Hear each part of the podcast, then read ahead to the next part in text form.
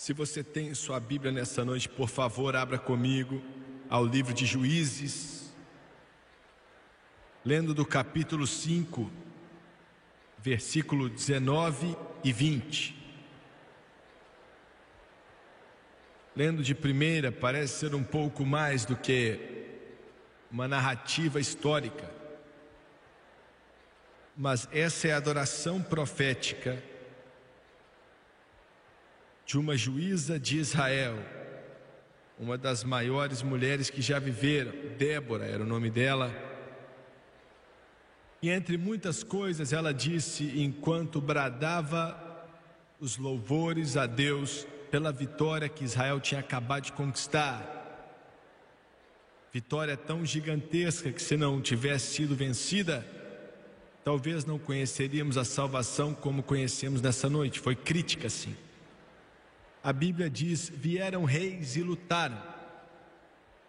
Isso foi um bando de reis pagãos. Amalequitas, Jebuseus, Ititas, Gergugeus, Cananeus. A Bíblia diz que Satanás vem como um leão ao nosso derredor buscando quem possa devorar. Ele vem com toda a força que ele tem contra você. Ele tenta te fazer acreditar que ele é tão poderoso que você não tem como vencê-lo. Mas você sempre pode vencer, porque aquele que está em você é maior do que aquele que está no mundo.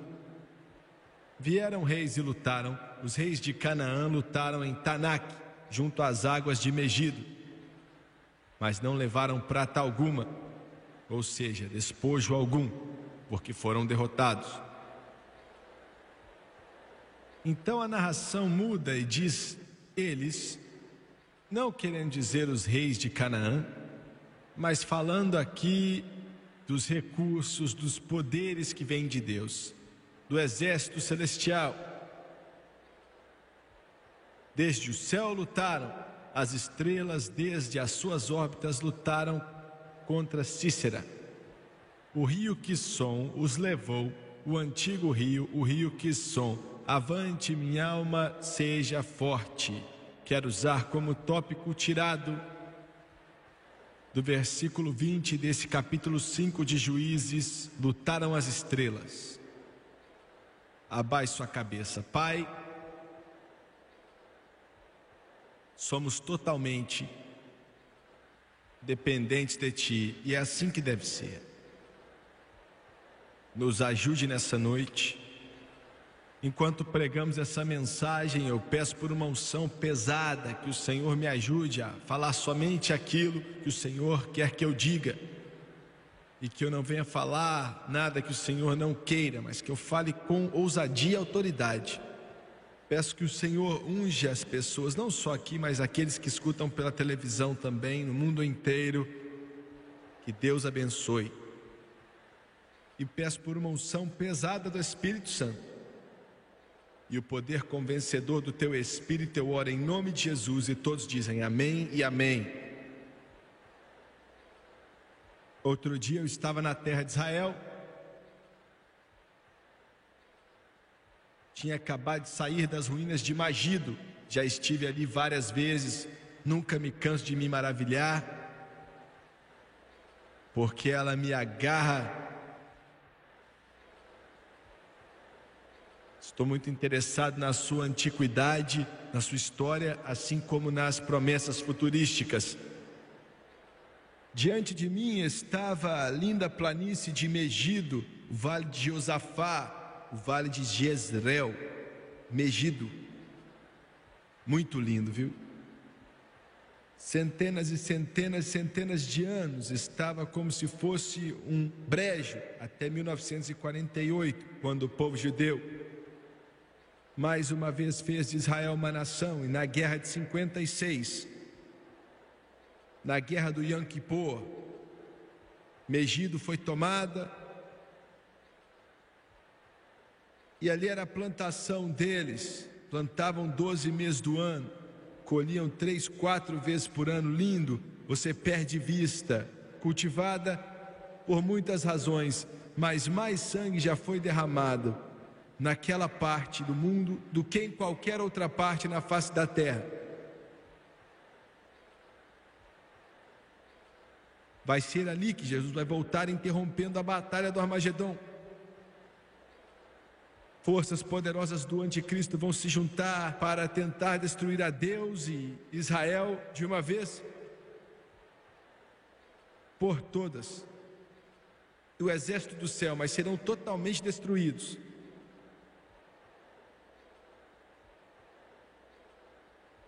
Enquanto saímos daquelas ruínas, naquela antiga cidade construída por Salomão, Megido.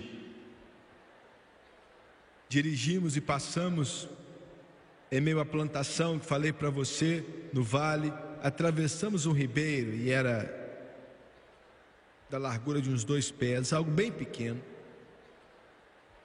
E o homem comigo me falou: é nesse rio aqui, Quixon. É muito difícil para nós nessa parte do mundo imaginar o ribeirinho daquele sendo chamado de rio, e era aquilo mesmo, e até hoje é. E esse rio é como um memorial. Paramos por alguns momentos e eu perguntei, eu saí dali, não disse para ninguém, mas eu fiquei parado ali porque na minha mente estava pensando. Eu sabia que mais de três mil anos atrás, que uma batalha tremenda tinha sido travada ali naquele lugar, Israel tinha vencido bem ali. A Bíblia diz que o rei dos cananeus, Jabem, com o seu comandante Cícera, com 900 carruagens de ferro, tão poderoso que até mesmo poderoso Faraó do Egito tremia só de imaginar que Cícera, que aterrorizou Israel por 20 anos, colocando um jugo de escravidão sobre eles. E agora, de uma vez só, todos os reis dos Jebuseus, dos Amalequitas, dos Cananeus, tinham se juntado para aniquilar por completo o povo de Deus e removê-los da face da terra. Como poderia dar errado? Esse bando de israelitas era liderado por uma mulher. O poderoso Cícera, com todas suas plumas voando e vindo então o ar quente das suas nossas, dos seus cavalos, vinha para atacar esse bando. Cícera, Jabem,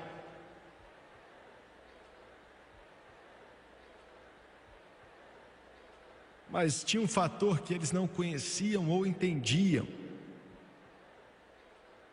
Estavam para batalhar contra uma força que não podem nem sonhar na mais noite longa que poderiam encontrar.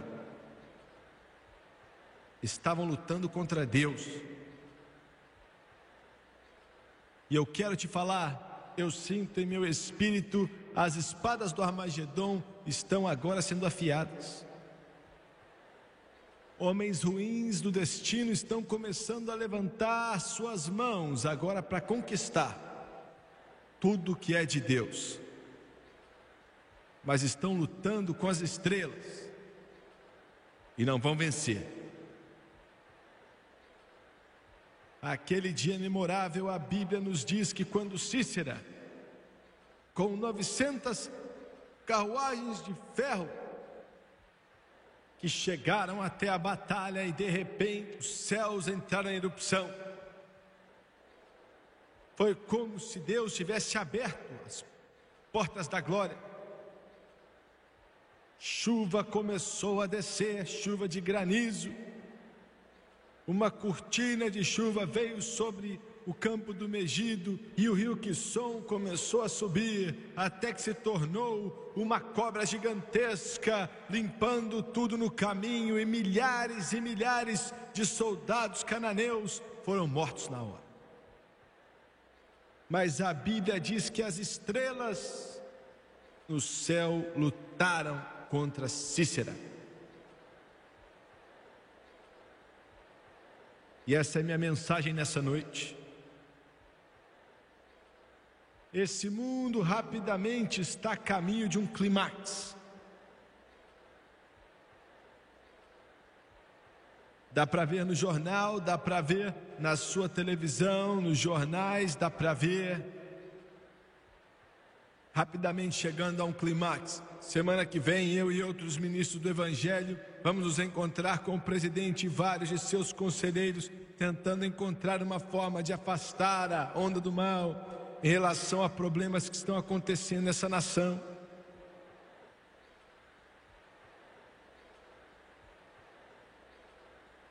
Mas Satanás está se preparando para seu empurrão final.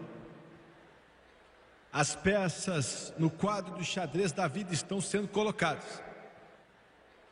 Os dias que eu e você conhecemos quando crianças a respeito de paz e calmaria e serenidade já acabaram, nunca mais voltarão.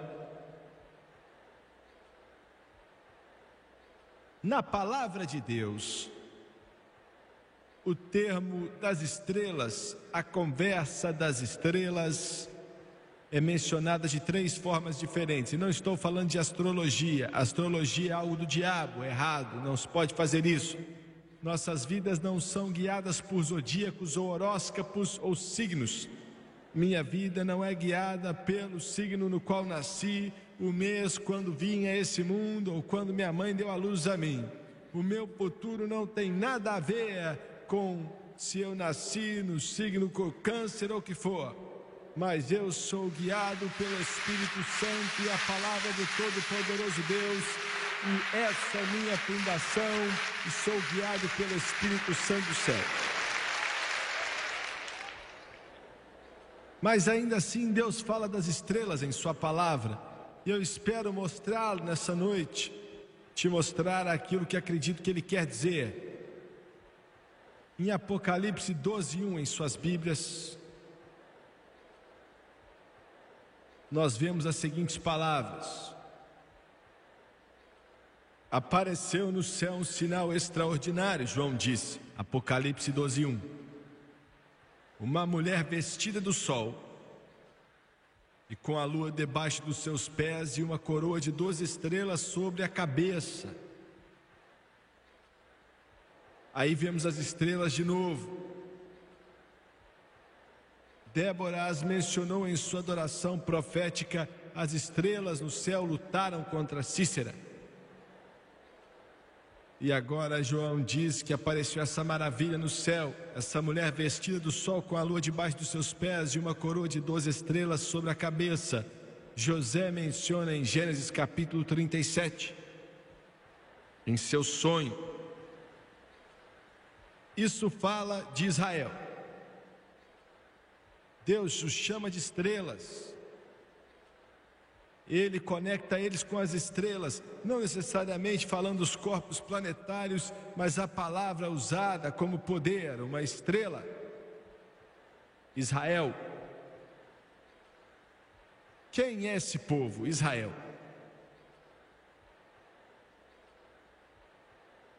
por mais de quatro mil anos, tem deixado sua marca sobre a cena do tempo. Esse povo que, independente de tudo, demônios, diabos, Herodes, Amãs, Hitlers, que podem fazer, ainda estão aqui. Israel. Esse povo que o mundo não entende, esse povo que o mundo olha para eles com desgosto, mas quem são eles? Esse povo maravilhoso, mas estranho, que Deus chama de estrelas. E vamos voltar ao princípio: Egito, poderoso, oprimindo Israel.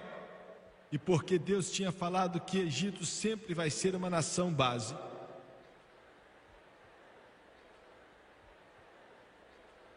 Depois do Egito veio o Império Assírio com sua sede em Nínive.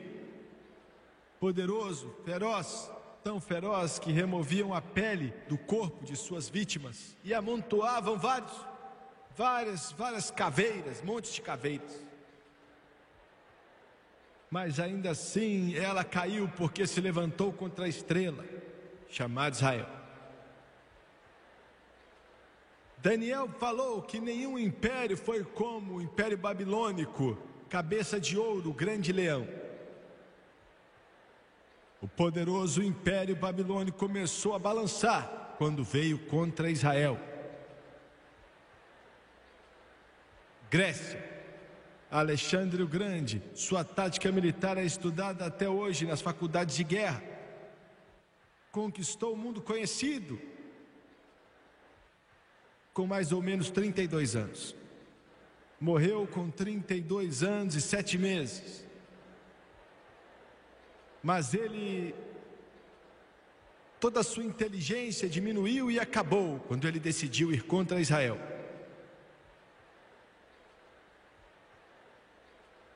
Poderosa Roma. Roma que estava no poder quando Jesus Cristo nasceu um governador romano que julgou o Rei da Glória. Outro dia eu estava no topo de Massada, olhei ali, pude ver o Mar Vermelho, e olhei para o que sobrou dos fortes que foram construídos há dois mil anos atrás pelo exército romano para acabar com Massada eu estive lá no topo, olhei para a rampa que chegava até a parte de cima com as câmeras de televisão e o Espírito Santo de Deus começou a falar comigo. Aonde está o poderoso exército de Roma hoje? O poderoso exército romano sumiu, mas Israel ainda está aqui. Porque Deus disse que eles são uma estrela.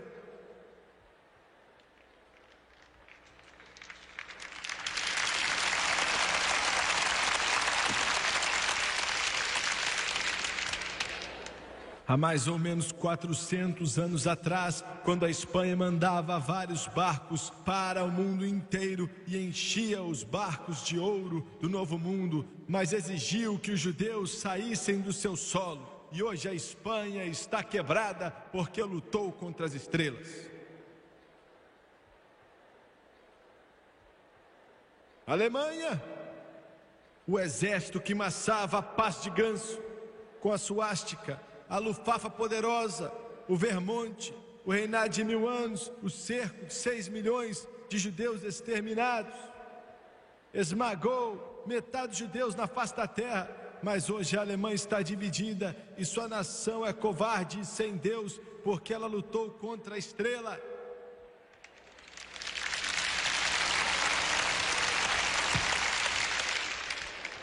A poderosa Inglaterra seu império, o sol nunca se punha sobre a vermelha britânica. A poderosa Grã-Bretanha, a poderosa Grã-Bretanha que dominava o mundo, poderosa Grã-Bretanha por mais de 400 anos. Mas aonde está essa grande Grã-Bretanha hoje? 1948 ela usou seu poder para tentar impedir Israel de se tornar uma nação. Por quê? A partir desse momento, o leão poderoso da Grã-Bretanha está deitado e ela dorme um sono da morte, porque lutou contra as estrelas.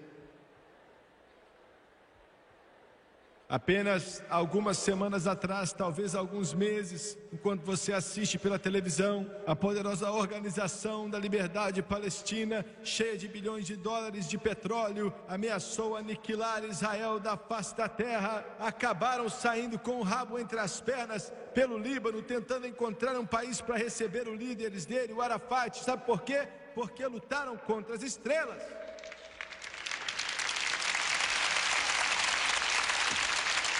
E se tem um embaixador soviético que está em Nova York ou na nossa capital me assistindo hoje e você entende inglês, eu quero dizer algo para você: construa os seus foguetes, construa os seus aviões de caça e toda a sua marinha soviética pode encher de satélite aí no céu e pode colocar os seus soldados marchando na porta de Moscou. Mas eu quero te dizer hoje que você vai morrer e vai sofrer e vai chorar no solo israelita e nas areias de Israel porque você não está lutando com uma nação, mas você está lutando com o Todo-Poderoso Deus, lutando com as estrelas.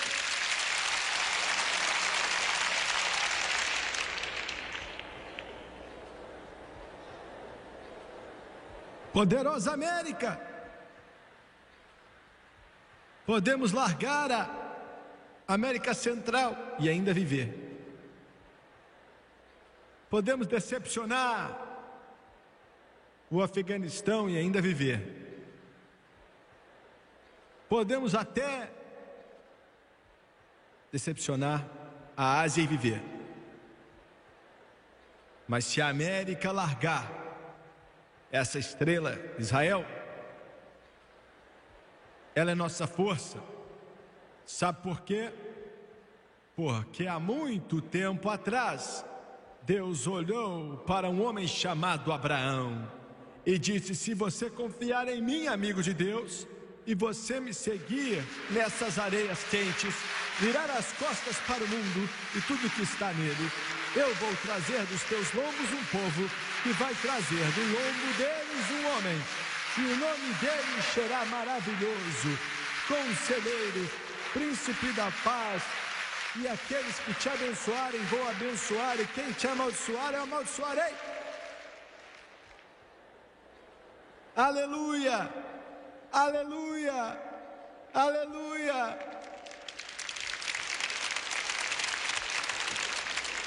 Vou abençoar quem te abençoar e amaldiçoarei quem te amaldiçoar, porque são a estrela, são a estrela. Como sobreviveram? Como as maiores nações da face da terra não puderam aniquilá-la? Deixa eu te falar um negócio. Eu não sei se tem a ver com Israel ou não, mas você pode formar a sua própria opinião. Só existiram, pelo que sei, sete anos na história. Ou devo dizer, nos tempos modernos, vimos sete eclipses do Sol em um ano. O primeiro foi em 1897. O movimento de Sião foi estabelecido. O segundo foi em 1917. Sete eclipses do Sol. 9 de novembro, a declaração de Balfour foi escrita, declarando que um dia Israel teria um lar, e esse lar seria a Palestina. O terceiro, em 1948, dia 14 de maio, Israel se tornou um Estado. Deus tinha profetizado e falado que ia trazê-los de volta. 1956, o eclipse aconteceu sete vezes de novo. Foi no ano da Guerra de 56, em Israel. Em 1967, outro eclipse aconteceu sete vezes no Sol. Jerusalém se tornou, pelo menos em parte, uma cidade judaica. 1973, o eclipse solar aconteceu sete vezes de novo, a Guerra do Yom Kippur. 1982, mais um eclipse sete vezes. Eu estive na montanha ali de Beirute e olhei para cápsulas de míssil caindo do céu e uma nuvem de fumaça saindo da cidade. Conversei com o comandante das Forças Armadas de Israel e perguntei, Senhor, você vai conseguir remover o exército palestino daqui? Ele falou: O PLO vai embora de uma maneira ou de outra. Esta nação sobreviveu porque tem um propósito. Esse propósito é Deus. O que vai acontecer com eles? Alguns não vão gostar aqui, mas não posso fazer nada. Seja amigo deles, porque um dia vão governar o mundo, hein? Um dia estão voltando para Jesus Cristo. Um dia eles vão chamá-lo de Rei dos Reis e Senhor dos Senhores. Um dia todos eles vão dizer: Ele é o Senhor, Ele é o Senhor, Ele é o Senhor. A estrela.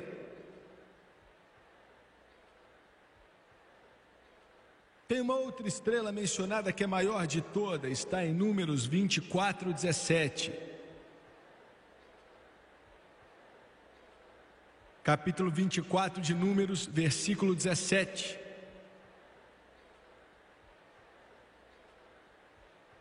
O profeta disse: Eu vejo, mas não agora, eu avisto, mas não de perto. Uma estrela surgirá de Jacó um cetro se levantará de Israel. A próxima estrela que quero falar para você é a maior de todas, que nunca vai perder o brilho, que é o Rei dos Reis e Senhor dos Senhores, Jesus Cristo. Os três magos disseram: Vimos a estrela, então viemos adorá-lo.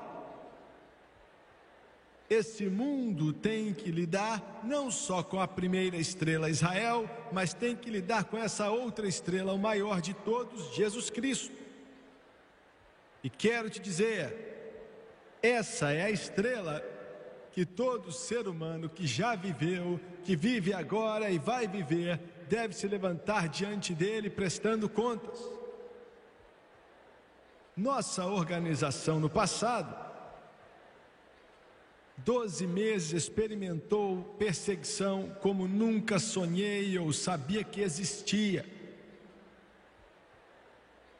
O Senhor nos alertou daquilo, não está diminuindo, na verdade está aumentando muito.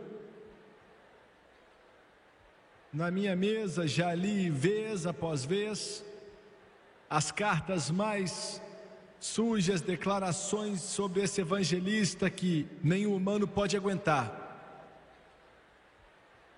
Muitos desses comentários são blasfêmias, né? Escritas por repórteres e por colunistas de jornais.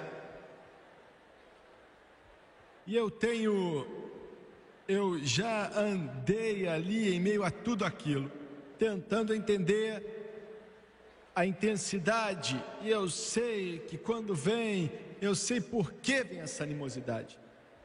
Não que eu não saiba disso, mas eu tento entender a razão principal, e eu entendo. Não faz diferença o que se lê nos jornais, ou o que é dito, ou o que é imprimido, ou o que é mostrado na televisão, ou o que eles dizem. Podem dizer que o Jimmy Swagger fez isso, o Jimmy Swagger fez aquilo, o Jimmy Swagger fez não sei mais o que, mas é com um propósito e uma razão. É porque eu prego sem medo, sem comprometer, que só existe uma forma de chegar ao céu um jeito de ver a Deus. Um jeito de chegar ao céu de uma vez por todas. Só tem um jeito. Sua igreja não vai te salvar. Confessar o padre não salva ninguém. Cumprimentar a mão de pastor não salva ninguém. Ser batizado nas águas não salva ninguém. Tomar santa ceia não salva ninguém. Dar dinheiro não salva ninguém mas não existe outro nome debaixo do céu pelo qual o homem pode ser salvo, senão pelo nome de Jesus Cristo.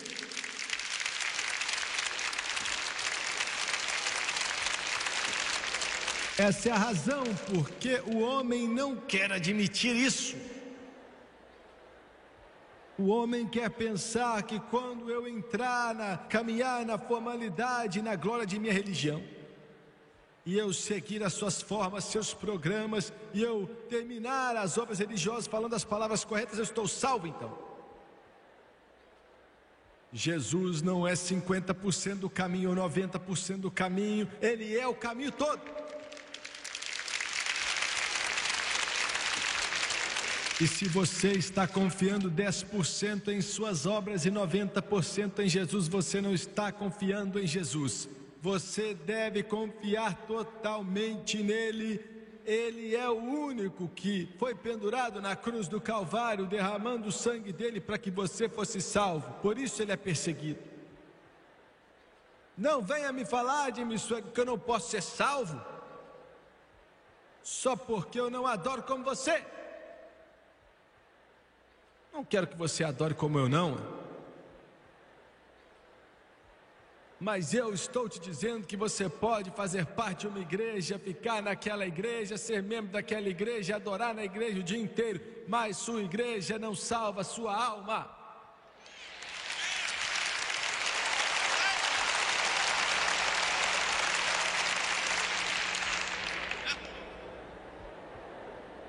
A revista Newsweek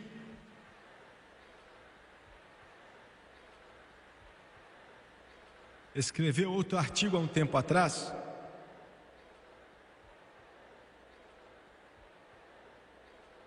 E esse povo não é capaz de reconhecer a verdade nem diante dos olhos deles.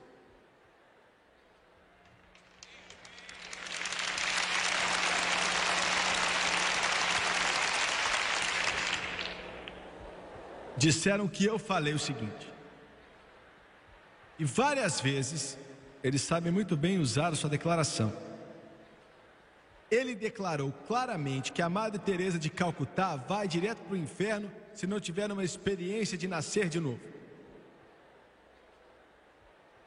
Eu nunca falei isso. E Newsweek, espero que você esteja assistindo.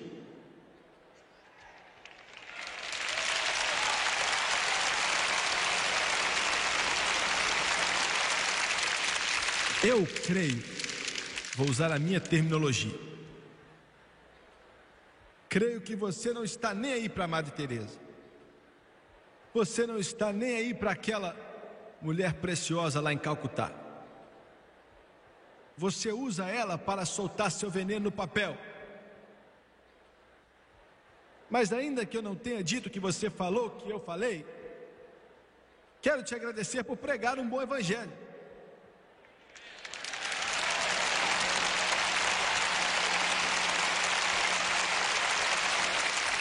Eu não falei isso, mas vou falar agora. Não há outra alma debaixo do céu, não importa quem são, não importa onde vivem, aonde trabalham, que vai entrar naquele portal de pérola, a não ser que nasça de novo pelo sangue de Jesus Cristo.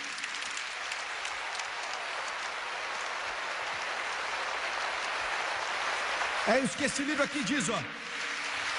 É isso que essa Bíblia aqui diz, ó. Jesus disse: Ele deve nascer de novo. Você deve nascer de novo. Você deve nascer de novo. Você deve nascer de novo. Você deve nascer de novo.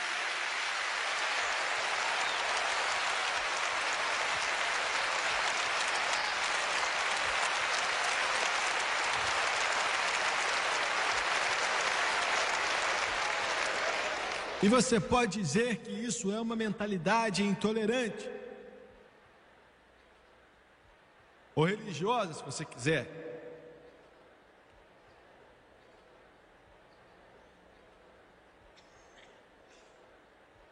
Eu gostei disso aqui.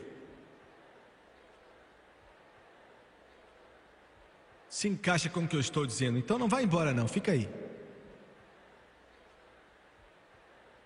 Já ouvi dizer que uma das tarefas mais árduas que a igreja tem é escolher um bom pregador.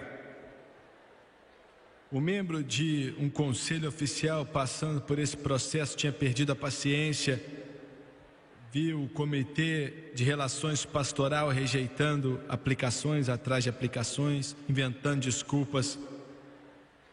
Era hora de rever os conceitos, ele pensou, então se levantou e leu outra carta que vinha de um outro candidato. Preste atenção. O homem escreveu: Senhores, eu entendo que o seu púlpito está vago. Gostaria de aplicar para a posição. Tem algumas qualificações. Sou um pregador já de algum sucesso, já escrevi alguns livros também. Alguns dizem que sou um bom organizador. Sou um líder na maioria dos lugares onde passo. Tenho mais de 50 anos. Nunca preguei em um lugar mais de três anos. Em alguns lugares eu saí da cidade depois que minha obra tinha causado distúrbios. Tenho que admitir que já fui para a cadeia três ou quatro vezes. Mas não porque cometi algum crime, minha saúde também não é das melhores. Já apanhei em tudo que é parte do mundo. Mas ainda consigo pregar. As igrejas na qual preguei, todas foram pequenas, ainda que em cidades grandes. Não me dei muito bem com líderes religiosos em algumas cidades onde preguei. Na verdade, alguns até me ameaçaram, me atacaram fisicamente. Também não sou muito bom de memória, esqueci até quem já batizei. Mas se você puder me usar, farei de tudo por vocês.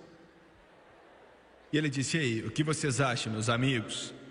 Vamos chamar ele para preencher a posição. Aí um diácono levantou e falou: Como assim? Esse rapaz que só faz problema onde passa e foi até para a cadeia? Você acha que somos loucos? Quem assinou esse currículo? Quem teve coragem de fazer isso? E todos os membros do conselho ficaram olhando para ele antes de responder. Ele falou: Está assinado pelo apóstolo Paulo.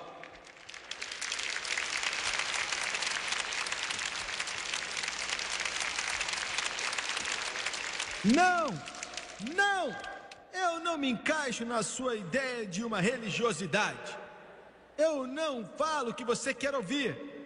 Eu não digo aquilo que você gosta, eu não faço cócegas nos seus ouvidos, eu não prego para te levar para o céu, eu te falo exatamente o que a Bíblia diz e faz com que o inferno fique bravo e os demônios fiquem nervosos, os diabos fiquem nervosos. Olha, mas deixa eu te falar: seu problema não é com o Jimmy Swagger, seu problema não é com o Jimmy Swagger, o seu problema é com a estrela da glória e o nome dele é Senhor Jesus Cristo.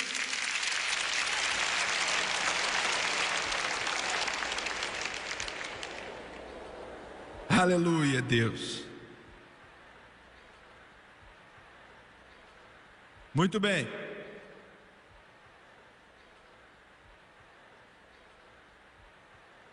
Esse mundo vai ter que responder para Jesus Cristo. Todo mundo. A última estrela, Apocalipse 1, 20.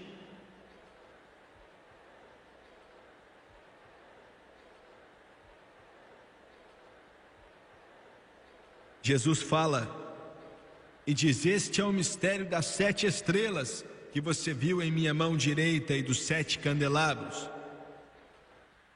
As sete estrelas são os anjos das sete igrejas e os sete candelabros são as sete igrejas. Ele diz que as sete estrelas são os anjos das sete igrejas. Israel, Jesus Cristo e a igreja. Essa é a última estrela. Agora, algumas pessoas têm uma dificuldade em explicar o que é a igreja. E eles não sabem bem.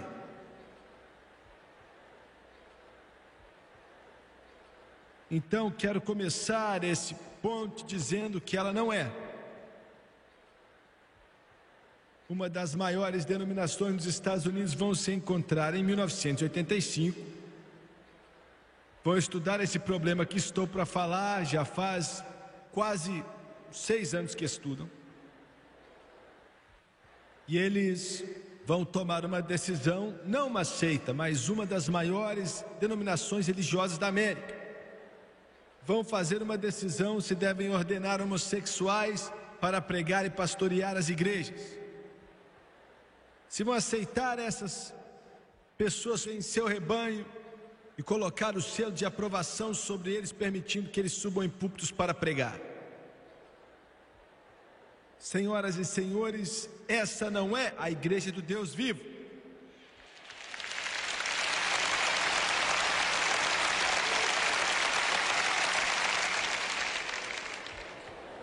Há alguns meses atrás, um outro grupo religioso decidindo que a Bíblia não é boa bastante então vão mudá-la.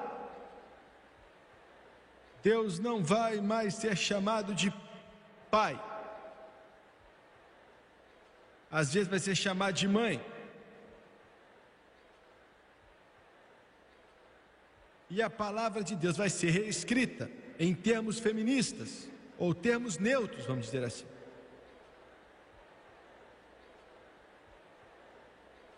Vai ser escrita para negar completamente a palavra que já foi escrita por Deus.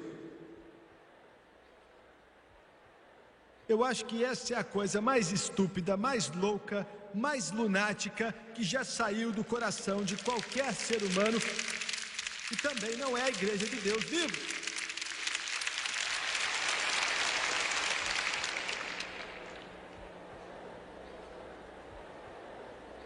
Escuta aqui. De acordo com o jornal religioso, um juiz de Rhode Island declarou que a igreja que aceita nudistas pode receber isenção de imposto. Ele diz que admite, né, o juiz, que não é uma igreja tradicional, mas é uma organização que está operando exclusivamente para propósitos religiosos. Ele disse que várias perguntas foram mencionadas de acordo com a primeira e a décima quarta emenda da Constituição. A igreja começou há 12 anos atrás em um acampamento nudista, quando um casal estava buscando um ministro que os casariam pelados. E encontraram um.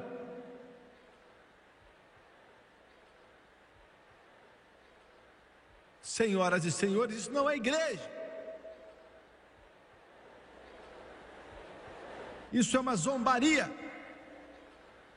Isso é zombaria do povo de Deus.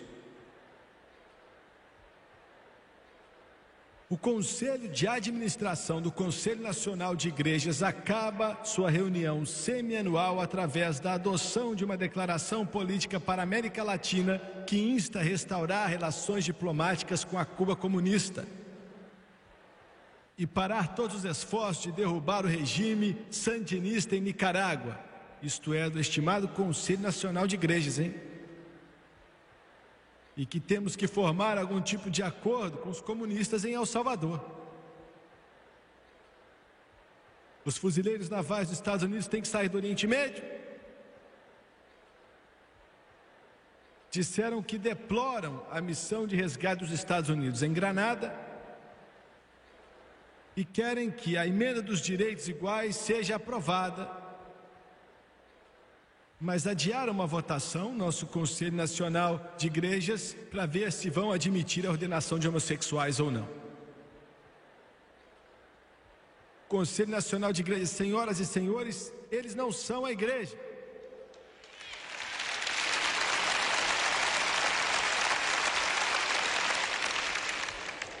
não tem nada a ver com a igreja, não entende nada da igreja. Um teólogo, estou chegando a suspeitar de teólogos, não vou mencionar o nome dele, mas ele era um professor do Novo Testamento. Para para pensar nisso, hein? No seminário Mainbanger e um ministro em uma certa igreja que também não vou mencionar o nome agora. Ele disse: A Bíblia é o livro da igreja. Hum, olha o que ele está falando, hein? Ele disse que não há razão pela qual veja que a igreja não pode adicionar à Bíblia, deletar coisas da Bíblia, e ver se em algumas partes da Bíblia fazer o que quisermos com a Bíblia, porque ela pertence à igreja. Escuta aqui. Talvez mudando de canal aí no seu televisor por um acidente, você está assistindo esse evangelista.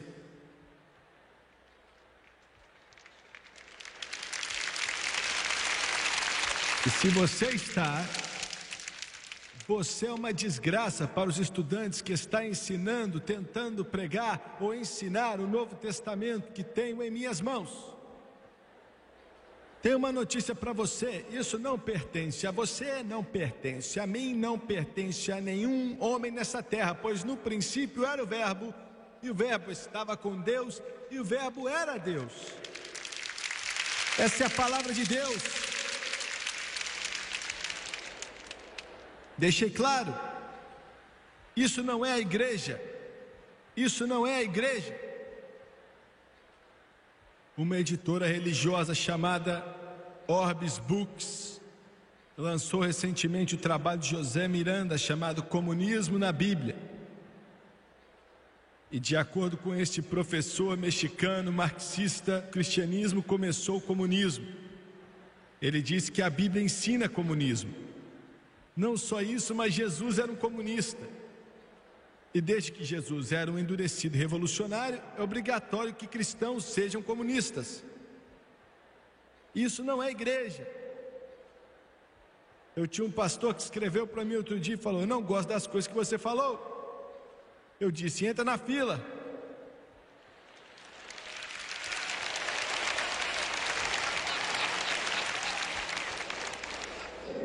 Se a denominação que você está associado com ela, que você está apoiando com seu dinheiro, e o seu nome está no livro daquela igreja, e aquela denominação deixou a palavra do Todo-Poderoso Deus, virou as costas para Jesus Cristo e está nas profundezas da apostasia, e você continua naquela igreja, você está cometendo apostasia também.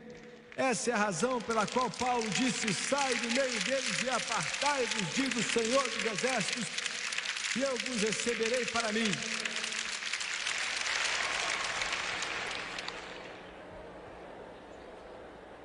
Ainda não acabei.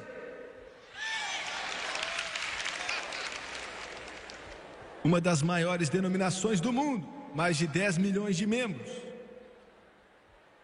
Um dos seus ministros foi levado aos seus paroquianos, escuta o que eu estou falando. Um dos seus pastores, pregadores, ministros, estava conduzindo os seus paroquianos em sessões de terapia nua em um retiro do fim de semana. Durante uma sessão, vários membros nus foram encontrados abraçados em uma cama grande como parte da terapia. Deus nos ajude.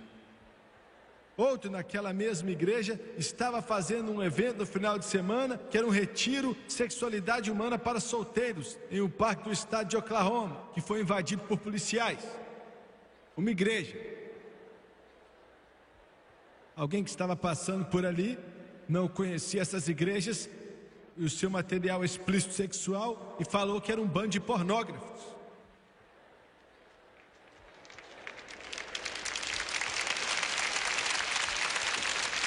Eu estou falando de uma igreja que milhões de vocês fazem parte dela, vocês estão associados com ela e não há nada ali nos púlpitos, não há nada que sobrou nos seminários, não há nada que sobrou nos pregadores, não há nada que sobrou nos seus bancos, porque Deus já largou aquilo, Deus virou as costas para aquilo. Estou te falando com o coração partido, mas devo falar com voz alta. Sai desse negócio, encontre uma igreja em algum lugar, aonde ainda louvam a Deus, aonde ainda acreditam nessa Bíblia, aonde ainda amam a Jesus Cristo e aonde ainda louvam a Ele de todo o coração.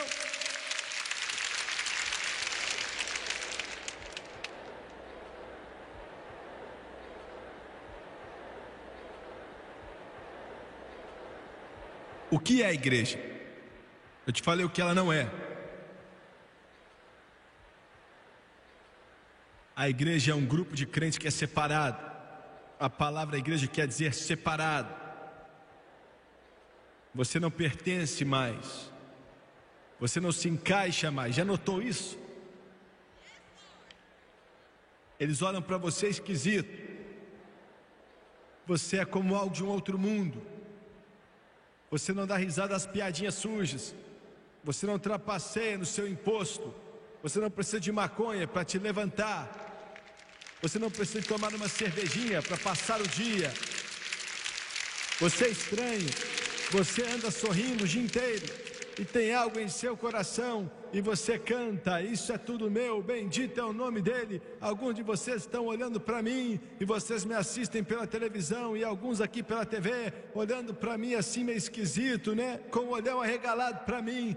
Me escute, você pode não saber o que eu estou falando, mas quero te dizer que viver para Deus é mais do que pertencer a uma igreja, é mais do que ser religioso, é mais do que um bando de regras, mas é uma experiência pessoal com Jesus Cristo, até que Ele passe a viver em sua vida e em seu coração. Separado, separado. Time Suega, você é direto demais para mim. Você é grosso.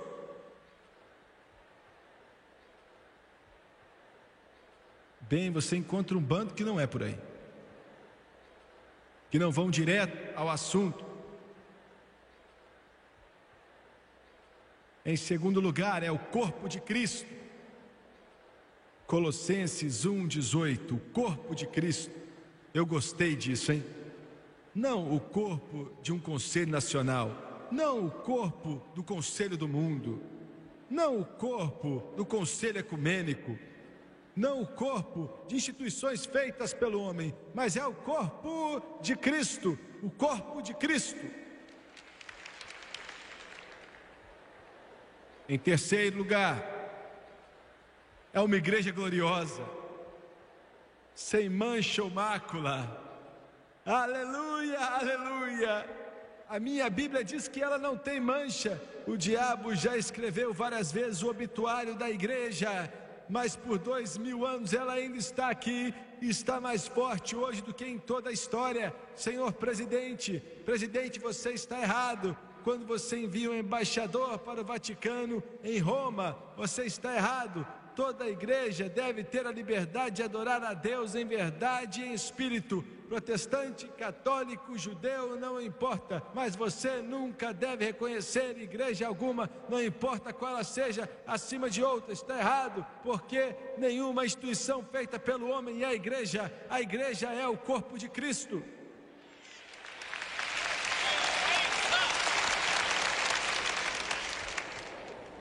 Isso é difícil, não é? Ah, mas alguém tem que falar. Quer dizer que você é contra o Vaticano? Não, não.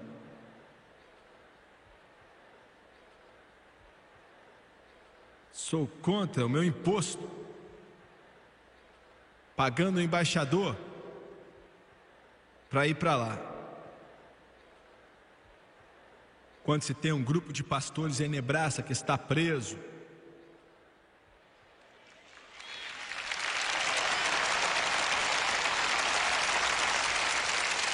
porque disseram que os Estados Unidos não vai ditar para nós como vamos treinar nossos filhos, como vamos educar nossos filhos. Nós temos esse direito que não é dado pelo Estado, mas esse direito é dado pelo Todo-Poderoso Deus. Senhor presidente, envie o embaixador para Louisville, Nebraska. É lá que precisamos deles. Jesus disse: Edificarei minha igreja sobre essa rocha é uma estrela, é uma estrela, é uma estrela. Abaixe sua cabeça, por favor.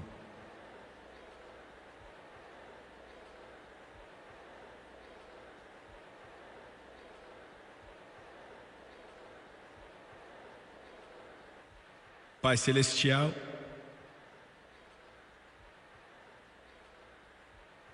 falamos palavras que foram fortes, e eu sei.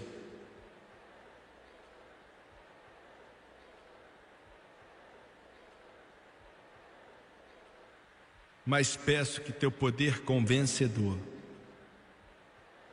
venha sobre esse lugar, nessa noite. Não temos muito tempo, Senhor, o tempo está acabando. Precisamos, de alguma forma, alertar os homens para que se preparem. Nos ajude a fazer isso. Se mova nessa noite com convicção poderosa do Espírito Santo sobre quem está aqui. Eu peço em nome de Jesus. Amém. De cabeça baixa e olhos fechados. Eu sei que nessa noite eu fui duro com vocês, eu sei.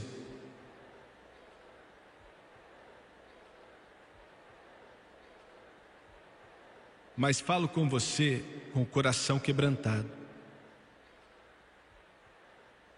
Tantos pensam que estão salvos e não estão. Tantos são religiosos, mas nunca nasceram de novo. Muitos. Imploro a você Você tem que aceitar Jesus Cristo como seu Senhor e Salvador e ter uma experiência com Ele em seu coração. Quantos aqui nesse ginásio podem dizer, irmão Suegra, não estou vivendo corretamente, estou no caminho errado e preciso de ajuda, preciso de Deus. Eu sei que uma mudança vai acontecer. Quantos podem levantar a mão? Eu não vou te envergonhar, eu prometo. Ore por mim, levante a mão, rápido. Não estou vivendo bem, preciso de Deus, ore por mim. Aqui no primeiro piso, levante a mão. Obrigado, estou te vendo. Nas arquibancadas, quantos podem levantar a mão pedindo oração? Quero que todos se levantem, por favor. Se levante nesse lugar, aqui nesse ginásio, por favor.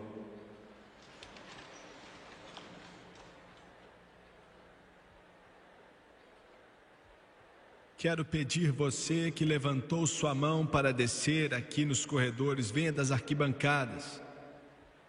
E quero que você fique de pé aqui.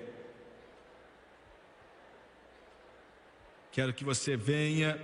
Você não está vindo para o Jimmy Swagger, mas para Jesus Cristo, a estrela resplandecente da manhã. E quero que você venha determinado em seu coração que você viverá para Ele da melhor forma possível. Enquanto eles cantam, quero que você venha. I wandered far away from Now as they come.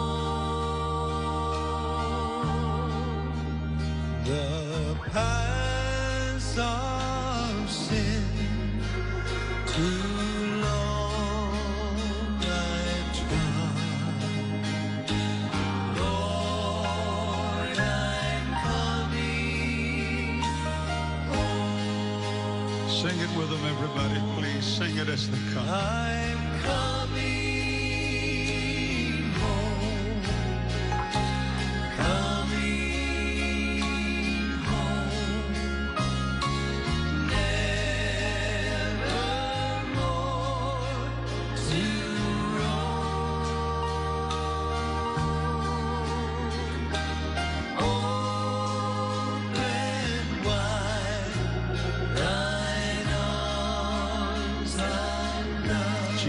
I'm coming home.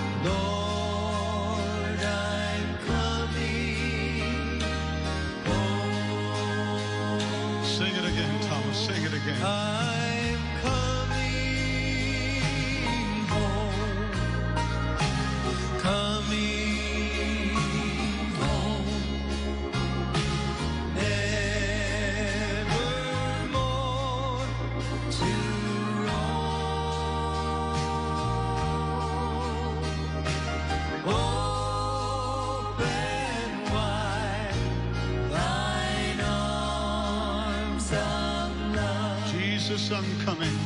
Lord, I'm coming